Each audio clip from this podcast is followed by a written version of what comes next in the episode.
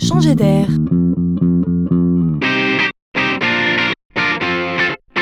C'est la chronique de Laurent Collen.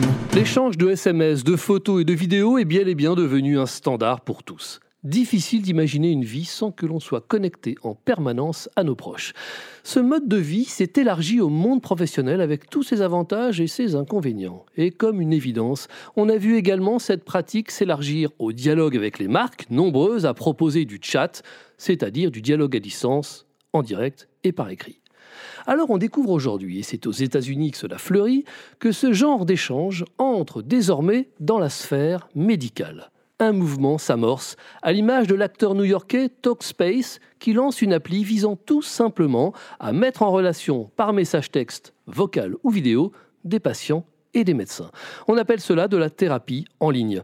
Ce marché des consultations en ligne est estimé à plus de 8 millions de dollars d'ici 5 ans. C'est dire l'ambition de cette pratique.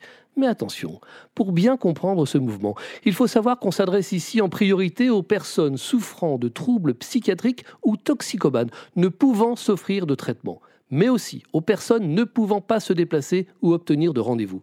On parle bien ici des empêchés, des exclus, à qui l'on propose un médecin de poche. Qu'on ne s'y trompe pas. La médecine en ligne du XXIe siècle ne ressemble pas tant ici à une médecine moderne, comme on pourrait l'imaginer, mais bien à une simple médecine correctrice des graves dysfonctionnements du siècle dernier. Et cela change tout. Le projet devient la médecine pour tous.